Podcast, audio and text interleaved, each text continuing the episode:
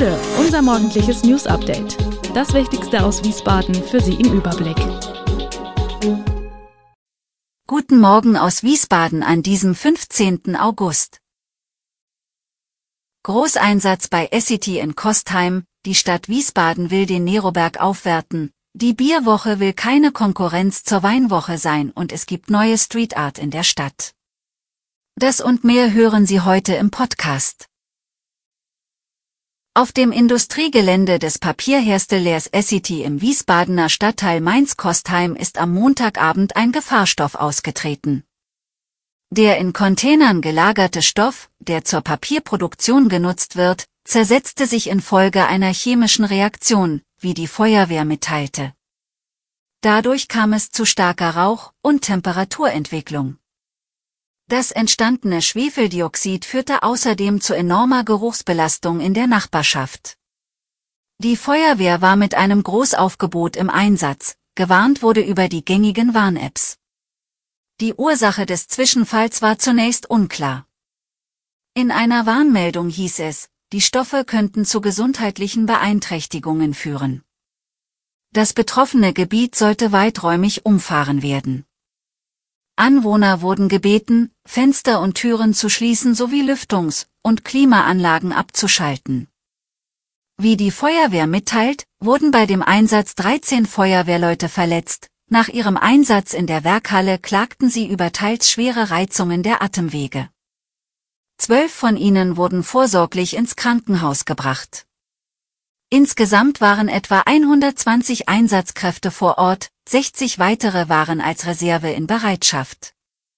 Alle drei Wachen der Berufsfeuerwehr rückten aus, außerdem mehrere freiwillige Feuerwehren, die Werkfeuerwehr Infraserv, die Werkfeuerwehr BASF Ludwigshafen, alle Hilfsorganisationen des Wiesbadener Rettungsdienstes sowie die Landespolizei.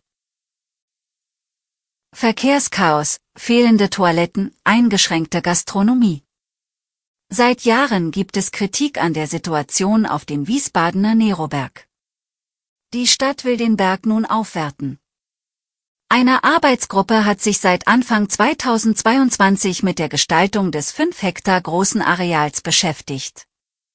Herausgekommen ist ein Maßnahmenkatalog, der jedoch noch vorläufig ist. Zentrale Probleme seien die Verkehrssituation und das Parkchaos. Deshalb sollen die Parkplätze geordnet und markiert werden.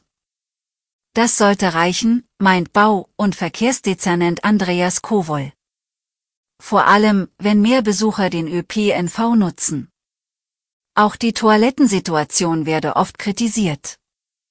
Geplant ist nun eine zentrale Toilettenanlage für den ganzen Neroberg und zusätzlich ein Kiosk mit WC an der russischen Kirche. Auch der Wunsch nach einer ganzjährigen Gastronomie soll umgesetzt werden.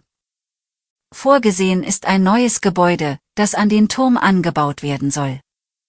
Noch in diesem Jahr soll aus dem ersten Entwurf eine Vorlage entstehen, die dann in den städtischen Gremien diskutiert werden soll. Rund 5,4 Millionen Euro könnten Pi mal Daumen alle Maßnahmen ohne die Gastronomie kosten. Es solle allerdings nicht alles auf einmal umgesetzt werden. Es muss nicht immer Wein sein. Auf dem Mauritiusplatz in Wiesbaden findet seit Montag zeitgleich zur Weinwoche die erste Wiesbadener Bierwoche im Rahmen des Sommermarktes statt. Die Bierwoche geht bis einschließlich Sonntagabend. Es sei keine Konkurrenzveranstaltung zum Weinfest, sondern eine Ergänzung, betont Otto Barth Junior vom Betreiber Taunus Wunderland. Man spreche verschiedene Zielgruppen an. Entstanden ist die Idee zur Bierwoche spontan, berichtet Barth. Denn Mottowochen gehören zum Konzept des Sommermarktes, der die Belebung der Innenstadt fördern soll und alljährlich von Juni bis August stattfindet.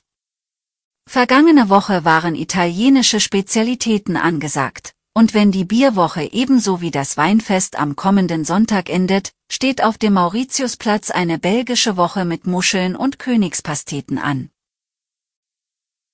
An der Wand zwischen Schützenhof und Kullengstraße prangt seit dem Wochenende ein großes, farbenfrohes Abbild der Göttin Sirona. Hinter dem Werk steht der aus Bali stammende und in Athen lebende Street Art Künstler WD, wobei WD die Abkürzung für Wild Drawings ist.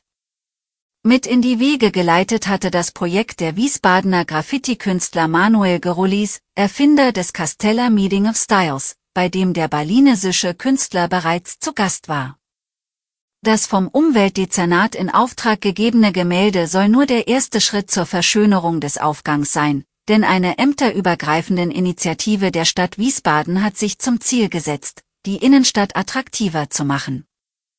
Begrünung und Sitzgelegenheiten sollen folgen, kündigte Bürgermeisterin und Umweltdezernentin Christiane Hinninger an. Der Künstler, der nun zu seinem nächsten Projekt nach Paris weiterzieht, betont im Hinblick auf seine Arbeit insbesondere die Bedeutung der Harmonie zwischen Bild und Umgebung. Die Mainzelmännchen kommen auch auf Briefmarken heraus. Im August seien die Sonderpostwertzeichen Mainzelmännchen zur Unterstützung der Stiftung Deutsche Jugendmarke herausgegeben worden, teilte das Bundesfinanzministerium am Montag in Berlin mit. Die Briefmarken haben einen Wert von 85 plus 40 Cent, 100 plus 45 Cent sowie 160 plus 55 Cent. Mit den Pluserlösen fördere die Stiftung zahlreiche Maßnahmen für Kinder und Jugendliche, erklärte das Ministerium. Auf den drei Briefmarken sind jeweils alle Mainzelmännchen abgebildet. Seit dem 3. August 2023 werden die Marken in den Verkaufsstellen der Deutschen Post AG angeboten. Die sechs Kultfiguren sind seit April 1963 Werbetrenner im ZDF-Vorabendprogramm. Die Briefmarken mit den Mainzelmännchen sollen am 16. August in Köln in einem Medienzentrum für Kinder- und Jugendarbeit vorgestellt werden. Alle Infos zu diesen Themen und noch viel mehr finden Sie stets aktuell auf wiesbadener-kurier.de. Gude Wiesbaden ist eine Produktion der VRM von Allgemeiner Zeitung, Wiesbadener Kurier, Echo Online und Mittelhessen.de. Redaktion und Produktion die NewsmanagerInnen der VRM. Ihr erreicht uns per Mail an audio.vrm.de.